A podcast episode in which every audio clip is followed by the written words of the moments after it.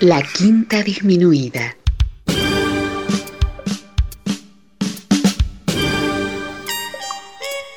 Jazz desde la ciudad más cercana al cielo.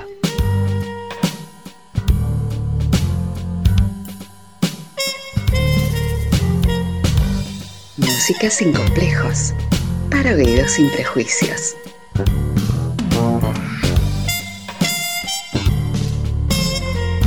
Una producción de Nicolás Peña.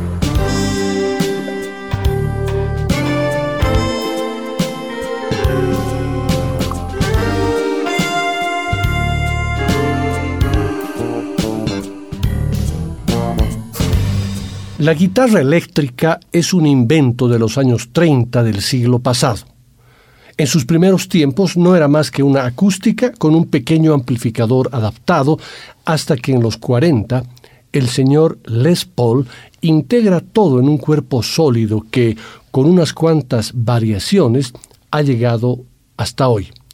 Pero por entonces, la gente de orden, acostumbrada al melodioso vibrar de las acústicas, sintió que aquel invento no era más que una pequeña travesura con fines casi circenses. Ese sonido electrificado, falso, casi chirriante, resultaba antinatural, ridículo. Así que cuando un niño de seis años llamado Jeff Beck la escuchó por primera vez en la radio y le preguntó a su mamá qué era aquel sonido, ella le informó muy digna. Eso es una guitarra eléctrica, no es más que un montón de trucos. A lo que él, deslumbrado, replicó, ¿Ah, sí? Pues yo quiero una para mí. El pequeño Jeff acababa de encontrar un sentido a su vida. Y así, hasta hoy, bueno, hasta el 10 de enero de 2023, que se ha muerto.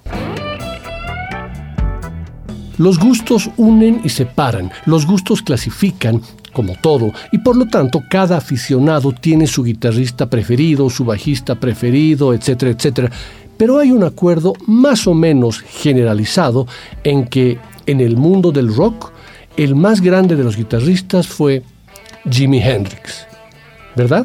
Bien, pues si respetamos las pautas que nos hacen decidir eso, creo que lo más lógico es aceptar que tras su muerte, el sucesor fue Jeff Beck. Porque Beck, al igual que Hendrix, dominaba todos los recursos de la guitarra eléctrica y sabía arrancarle todo tipo de sonidos, crear todo tipo de ambientes. Los grandes guitarristas buscan matices, crean vida con solo dos, tres o cuatro notas, evitan la ordinariez de esas figuritas rockeras que se creen que son buenos porque son muy rápidos, porque hacen miles de filigranas en el mástil, porque hacen punteos interminables que no van a ningún lugar. El mundo está lleno de gimnastas de la guitarra.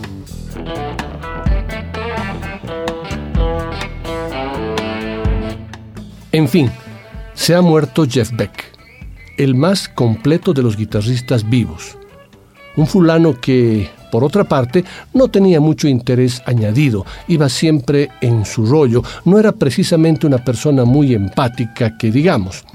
Rod Stewart dijo de él que en todo el tiempo que estuve en su banda no me miró a los ojos ni una sola vez. Sus aficiones eran la guitarra y los autos de carrera, de colección, hasta que un día se cansó de llevar trastazos, poco más. Pero eso a los fans de verdad no nos importa, porque lo que cuenta es la obra, y su obra es tremebunda. Si Hendrix hubiese llegado hasta estos tiempos, igual ahora estaríamos discutiendo cuál de los dos era más brillante. Pero eso no es posible. Así que, sintiéndolo mucho, el cetro queda ahora a disposición de Clapton, Page, uno de esos. Ya da igual. Suerte al otro lado, Jeff. Como persona nunca me has atraído mucho, pero como guitarrista eras sencillamente genial.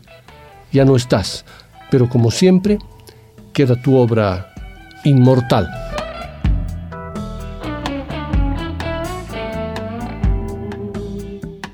Este hermoso texto, real, auténtico, sin lloriqueos ni reflexiones lastimeras, pertenece a un hermosísimo blog que el doctor Krapp me hizo conocer.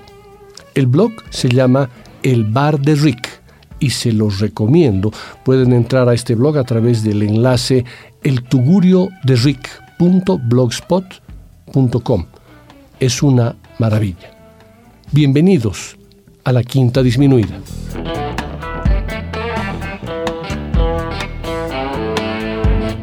Bueno, después de esa introducción, ustedes ya se habrán dado cuenta que el programa estará dedicado al gran Jeff Beck, un homenaje póstumo completo, las dos horas de la sesión. El anterior programa le di unos minutos, escuchamos un solo temita, pero suficiente no, con el tamaño musical que tenía Jeff Beck. Y como no es un guitarrista estrictamente de jazz, este programa entrará dentro de la categoría de programas que los hemos denominado como No solo de jazz vive el hombre. Pero no se preocupen, no se violenten, escucharemos la música de este maestro en un territorio muy cercano al jazz, mejor dicho, al jazz fusión, al jazz rock. Y antes de entrar en detalles musicales, biográficos, anecdóticos y curiosidades, que estoy seguro que los dejará sorprendidos, arrancamos con su música, un tema de su disco Blow by Blow del año 1975 que tiene por título Scatterbrain, que traducido al castellano sería algo como cabeza de chorlito.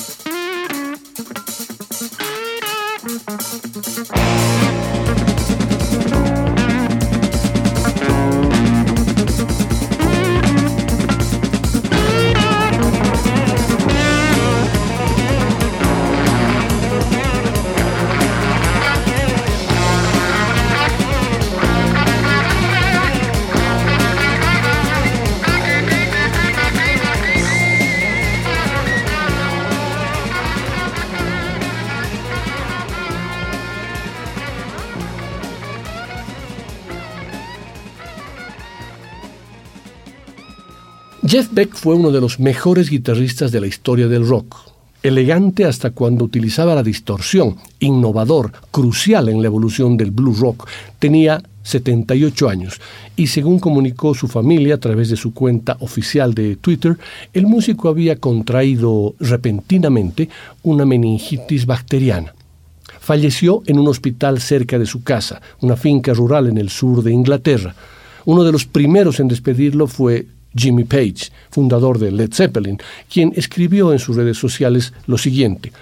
El guerrero de las seis cuerdas ya no está aquí para que admiremos el hechizo que podía tejer alrededor de nuestras emociones.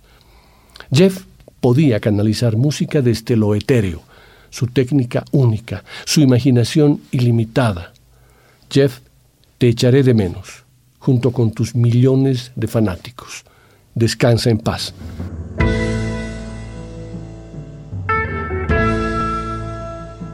Sobre la fértil tierra musical inglesa hubo una vez un grupo llamado The Yardbirds, en el cual tocaron tres superdotados guitarristas, Eric Clapton, Jimmy Page y Jeff Beck.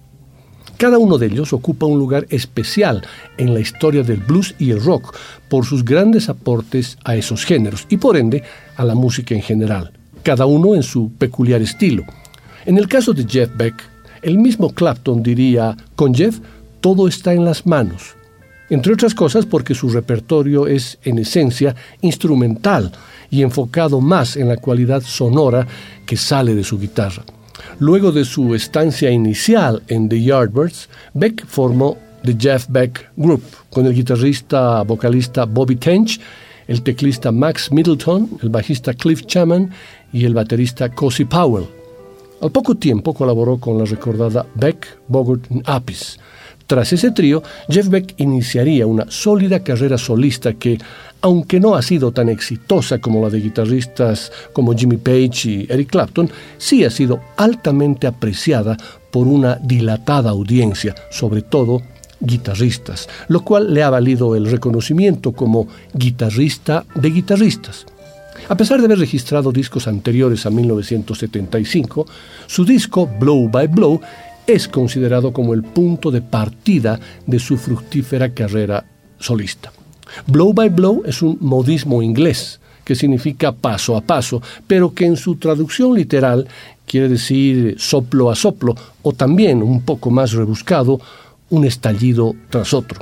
Bajo la producción y los arreglos del genial George Martin, productor de los Beatles, Blow by Blow es un disco fundamental del jazz rock el segundo tema que escucharemos de ese disco es un homenaje a Thelonious Monk. Esto se puede deducir rápidamente ya que el tema titula Thelonious.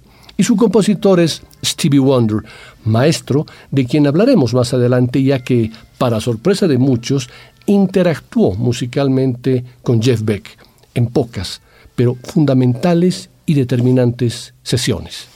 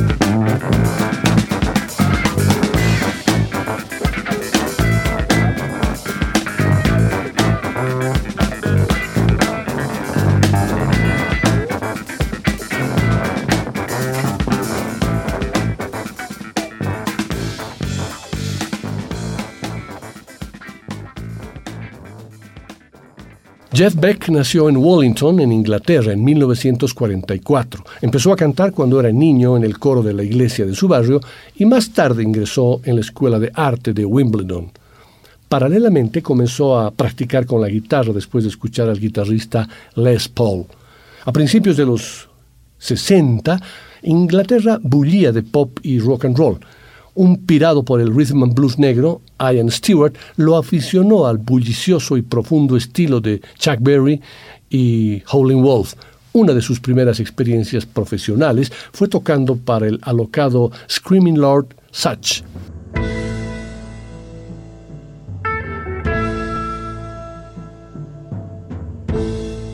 El último tema que escucharemos del maravilloso álbum Blow by Blow es el titulado Diamond Dust, Polvo de Diamante, compuesto por Bernie Holland, guitarrista de la banda Hummingbird. Es el tema más extenso y elocuente del disco, con más de ocho minutos de duración. La parte orquestal es sencillamente hermosa y la cadenciosa pieza nos va llevando al solo de Beck. Sencillo, acertado y con un filoso carácter, con un sutil acompañamiento de la batería, el piano eléctrico y un moog a manera de bajo. Después del solo de Beck, la orquesta retorna para luego dejar espacio al piano eléctrico que juguetea tanto con el Moog como con la orquesta.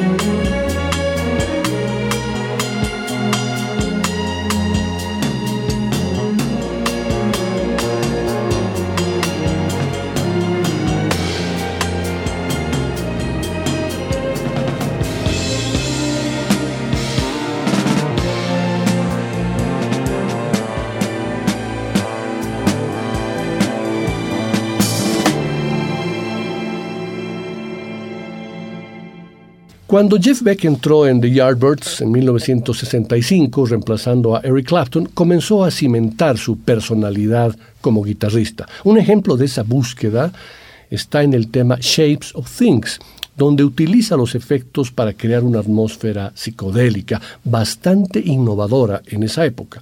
Años más tarde se publicó una versión alternativa de esta canción mucho más distorsionada. Jimi Hendrix confesó que el estilo de Beck en esta pieza lo había influido enormemente. Beck y Jimmy Page llegaron a coincidir en The Yardbirds. Para demostrarlo, ahí está el duelo que mantienen en una escena de Blow Up, la película de 1966, dirigida por Michelangelo Antonioni. En aquella histórica filmación, Beck destroza su guitarra golpeándola contra el amplificador y luego pisoteándola en forma salvaje.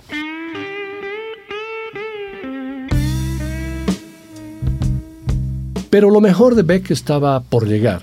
Ya fuera de The Yardbirds, formó The Jeff Beck Group junto al vocalista Rod Stewart y al bajista Ronnie Wood, luego guitarrista en los Faces y en los Rolling Stones. Con los dos discos editados por esta formación, Fruit de 1968 y Beckola de 1969, Jeff Beck establece las bases del blues rock y hasta del rock duro. Jimmy Page ha reconocido que el disco Fruit lo cautivó y fue crucial para luego componer el primer disco de Led Zeppelin, editado en 1969. La guitarra en estos discos suena áspera y robusta en los pesados riffs y sofisticada y nerviosa en los punteos. Escuchar la versión de Willie Dixon, I Ain't Superstitious, es meterse en el diabólico estilo de Beck, una guitarra que sabe dejar espacio a la carnosa voz de Rod Stewart. Thurt y Beckola son dos obras maestras.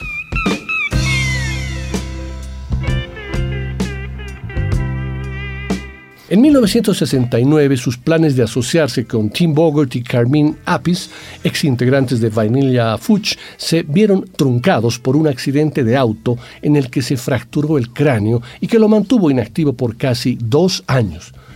Más tarde, sin embargo, consiguió formar el trío Beck, Bogart y Apis, pero la vida del grupo fue breve y empezó a grabar álbumes en solitario. En 1975 publicó el maravilloso álbum que ya les comenté, Blow by Blow, y en 1976 publica Wired, otro discazo, también producido por George Martin, álbum del cual comenzaremos escuchando un tema netamente del repertorio jazzero, titulado Goodbye Pork Pie Hat, compuesto por Charles Mingus a manera de una elegía para el gran saxofonista Lester Young, que se caracterizaba por usar un típico sombrero que se conoce con el nombre de Pork Pie Hat y que había muerto en la peor de las miserias en marzo de 1959. En honor a él, Mingus escribió el tema Goodbye Pork Pie Hat y Beck cargó las cuerdas de su guitarra con profundos aromas de tristeza y melancolía, un tema que desde ese 1976 Beck lo utilizaba constantemente en el repertorio de sus giras. Suena muy, pero muy lindo, eso sí, bien blusero.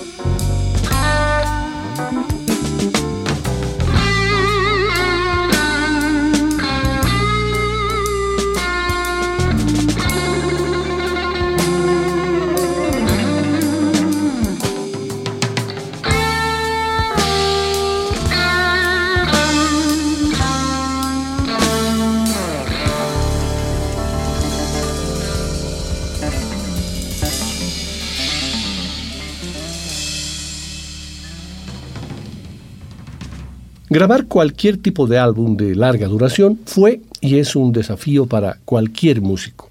Y si se tiene el antecedente que el anterior álbum fue determinante en el desarrollo de la guitarra del jazz rock, más aún. Aunque ese tipo de aspectos puedan parecer menores, no lo son. Esa fue la lucha que enfrentó Jeff Beck cuando ingresó al estudio para grabar su segundo lanzamiento en solitario. El primer álbum en solitario de Beck, el ya comentado Blow by Blow, lo encontró trabajando junto al teclista Max Middleton y el productor George Martin en un conjunto de canciones que lo colocaron firmemente en la vanguardia de la fusión del jazz rock, a la vez que lo catapultaba a nuevas alturas comerciales. Como era de esperar, Beck optó por no reinventar su sonido para su siguiente propuesta. Reteniendo a Middleton y Martin, agregó otro par de colaboradores clave para estas sesiones el ex tecladista de la Mahavishnu Orchestra, Jan Hammer, y el baterista Narada Michael Walden, también ex Mahavishnu Orchestra, quienes aportaron material original a la banda mientras ampliaban la paleta sónica que había empleado para Blow by Blow. Hammer, en particular, tuvo un impacto audible en las nuevas canciones, agregando texturas derivadas de sintetizadores a los arreglos y liberando a Middleton para enfocarse en el clavinet y el Fender Rhodes. Walden, mientras tanto, no solo ancló la sección rítmica, sino que escribió la mitad del álbum, contribuyendo con cuatro de las ocho pistas grabadas por Beck y la nueva banda. El resultado, en un guiño al sonido más electrónico del álbum, se tituló Wired, del cual escuchamos el anterior tema y continuaremos con el siguiente, titulado Sophie.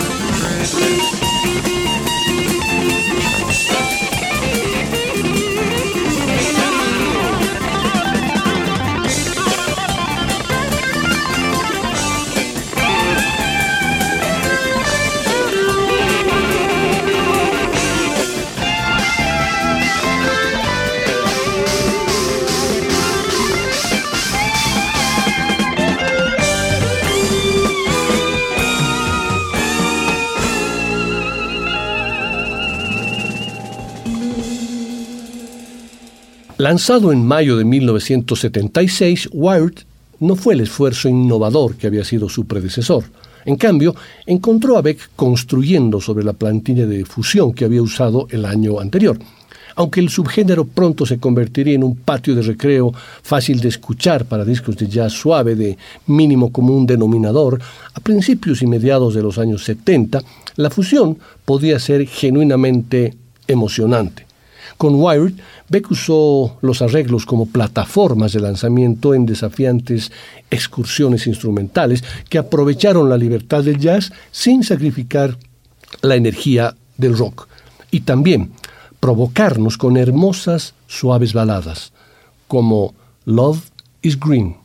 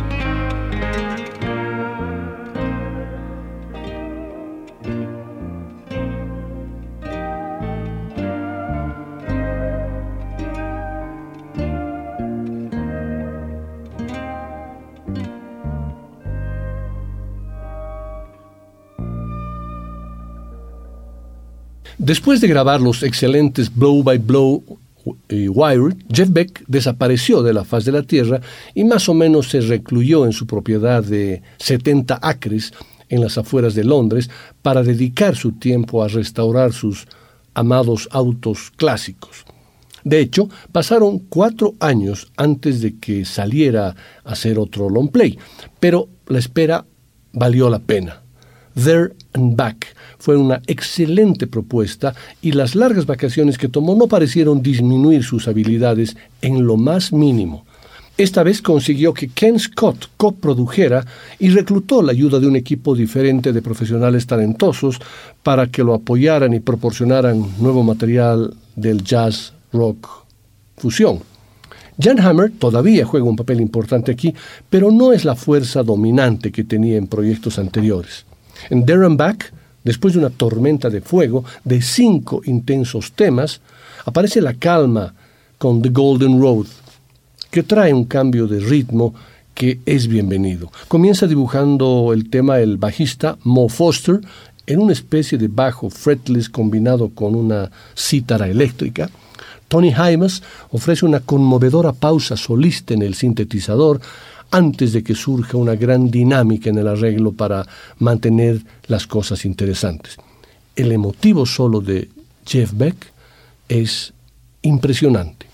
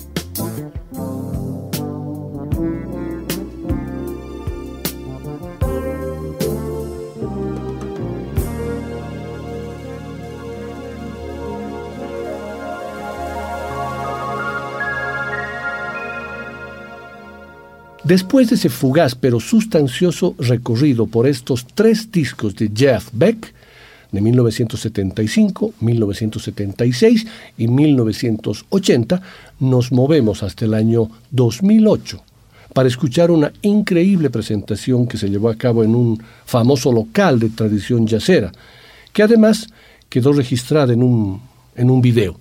Les cuento un poco.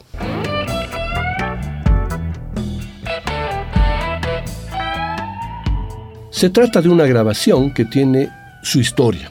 Parece que Jeff Beck no había estado de gira en mucho tiempo, sino que se limitaba a presentaciones especiales y en lugares pequeños y para poca gente.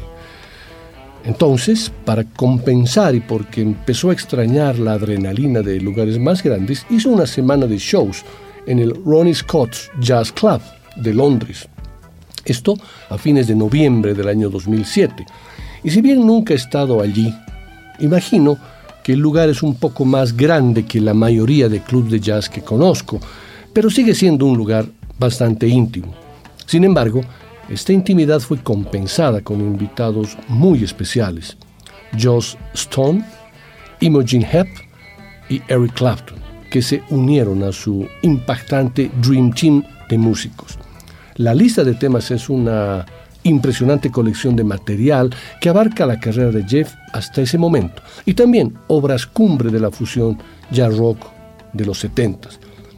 La banda, ese Dream Team que les dije, está formada por Vinny Colaiuta en la batería, Jason Rebello en los teclados y una joven bajista australiana que los seguidores de la Quinta ya conocen porque sonó en varios programas de la Quinta Disminuida, una bajista llamada Tol Wilkenfeld que en el año 2006, cuando tenía 20 añitos, luego de grabar su disco de debut, pasó a formar parte de la Allman Brothers Band, antes de ser requerida por el pianista Chick Corea e inmediatamente por Jeff Beck. Uno de los temas que la banda tocó en el Ronnie Scott's Jazz Club de Londres fue el icónico clásico de la fusión que originalmente se publicó en el álbum Spectrum de Billy Cohen, un tema titulado Stratus.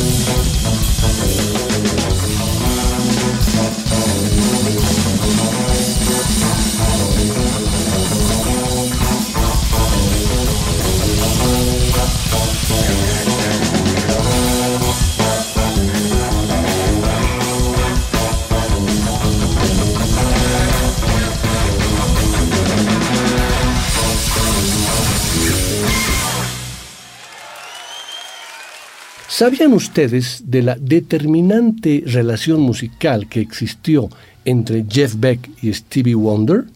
Claro, muchos dirán que la hermosa composición de Wonder titulada Cause We've Ended as Lovers y que fue hecha suya por Beck es la respuesta.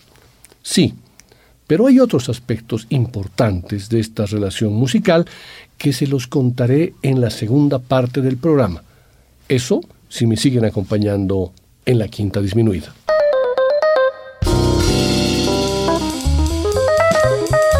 Después del corte, volverá el swing de la quinta disminuida.